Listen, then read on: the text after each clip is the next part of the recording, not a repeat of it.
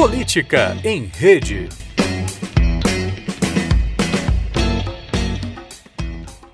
Não são poucos os esforços que vêm sendo feitos pela literatura a fim de entender o comportamento eleitoral. Pesquisadores da área de ciência política, sociologia, comunicação, dentre outras, trabalham há décadas para compreender os mecanismos que influenciam o eleitor no momento da decisão do voto.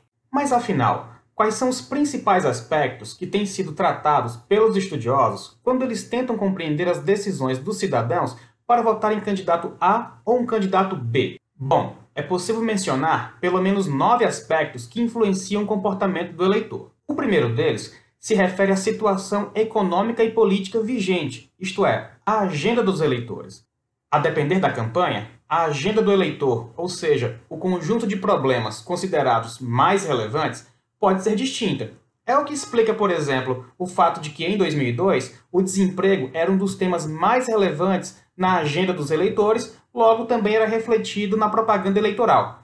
Já em 2010, o tema do meio ambiente teve uma projeção maior, isso, inclusive, ajudou Marina Silva a ter um bom desempenho naquela ocasião. E, inclusive, vários candidatos passaram a adotar também a agenda ambiental nos seus programas de governo. Aliás, é curioso perceber que existe uma identificação entre aquela prioridade que o eleitor elege a cada campanha e aquilo que a literatura vem chamando de domínio da agenda. Mais exatamente, alguns assuntos são reconhecidos pelos eleitores como sendo de atuação de um campo de atuação especializado de determinado candidato ou determinado partido.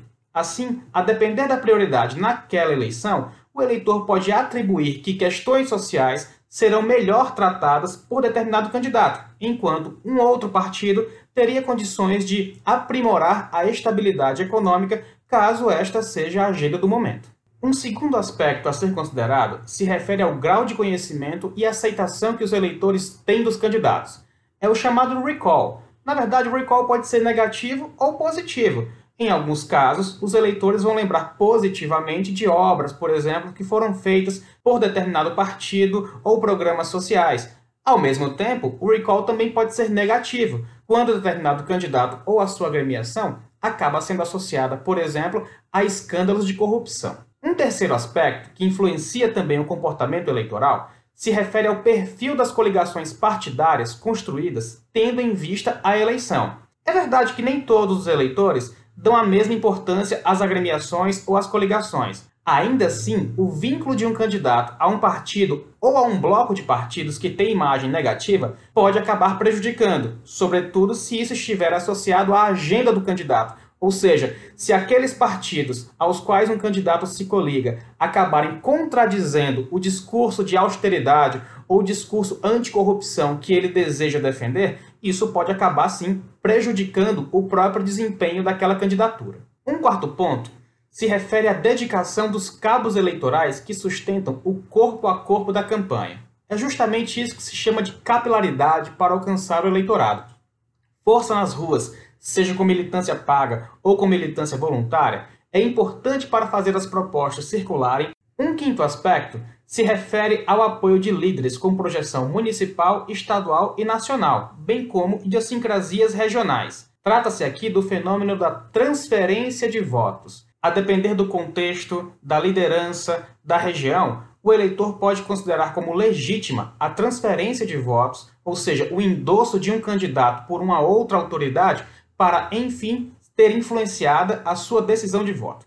Um outro elemento que também influencia no comportamento eleitoral se refere à variedade da cobertura jornalística, que tem seus enquadramentos e suas ênfases. O jornalismo adota um conjunto de formatos nas épocas de cobertura eleitoral: divulgação de notícias sobre a agenda dos candidatos, promoção de debates entre os concorrentes e realização de entrevistas nos telejornais, é importante mencionar que, especificamente, esta última alternativa, as entrevistas, por exemplo, no Jornal Nacional, tem o poder de constranger publicamente para milhões de telespectadores um determinado candidato. Ou seja, é uma possibilidade de fazer com que os candidatos respondam a perguntas sobre as quais eles não estão à vontade, ou sobre as quais eles não esperam ou não se prepararam, e, sobretudo, de improviso muitas vezes, ao vivo, na hora, no momento ali em que a transmissão está sendo realizada. Não se pode esquecer, claro, os formatos e conteúdos que caracterizam o horário gratuito de propaganda eleitoral como uma outra ferramenta capaz de influenciar o comportamento do cidadão. Dizer quem fez mais pode reforçar a necessidade de continuar determinado governo, assim como também a campanha negativa pode chamar a atenção para determinada característica que vai acabar prejudicando o modo pelo qual um candidato tenta construir a sua imagem.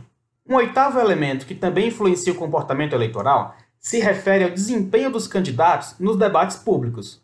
Depois que a gente tem a realização de um debate, sempre fica aquela discussão sobre quem ganhou o debate, quem falou melhor, quem articulou melhor, quais frases de efeito foram as melhores, as mais elaboradas, qual o grau de sinceridade percebido pelos eleitores nas respostas que os candidatos deram. Nesse sentido, esse desempenho nos debates, sobretudo naqueles mais próximos ao dia da eleição, também são elementos fundamentais que ajudam, que orientam o eleitor no momento de escolha do seu candidato. Um último item que também influencia o mecanismo de decisão dos eleitores se refere aos resultados das sondagens de intenção de voto que são regularmente divulgados. O fato é que resultados positivos são explorados pelas candidaturas, enquanto projeções de resultados negativos costumam fazer, inclusive, com que as candidaturas tentem impugnar a divulgação dos números. O fato é que, gostemos ou não das, das sondagens, gostemos ou não de seus resultados, o eleitor toma tais informações como parâmetros, por exemplo, para identificar aquilo que se chama de voto útil, ou seja, quais são os candidatos com mais chances de ter acesso a, de ter sucesso eleitoral. Se tomarmos os aspectos mencionados até agora, veremos que alguns deles têm vínculos diretos com a articulação política. A situação econômica e política vigente, o grau de conhecimento e aceitação que os eleitores têm dos candidatos, o perfil das coligações partidárias, a dedicação dos cabos eleitorais, o apoio de lideranças municipais, estaduais e nacionais. Outros elementos, porém, estão associados mais diretamente à comunicação de massa, como a variedade da cobertura jornalística, o formato do HGPE, o desempenho dos candidatos nos debates públicos e os resultados das sondagens de intenção de voto.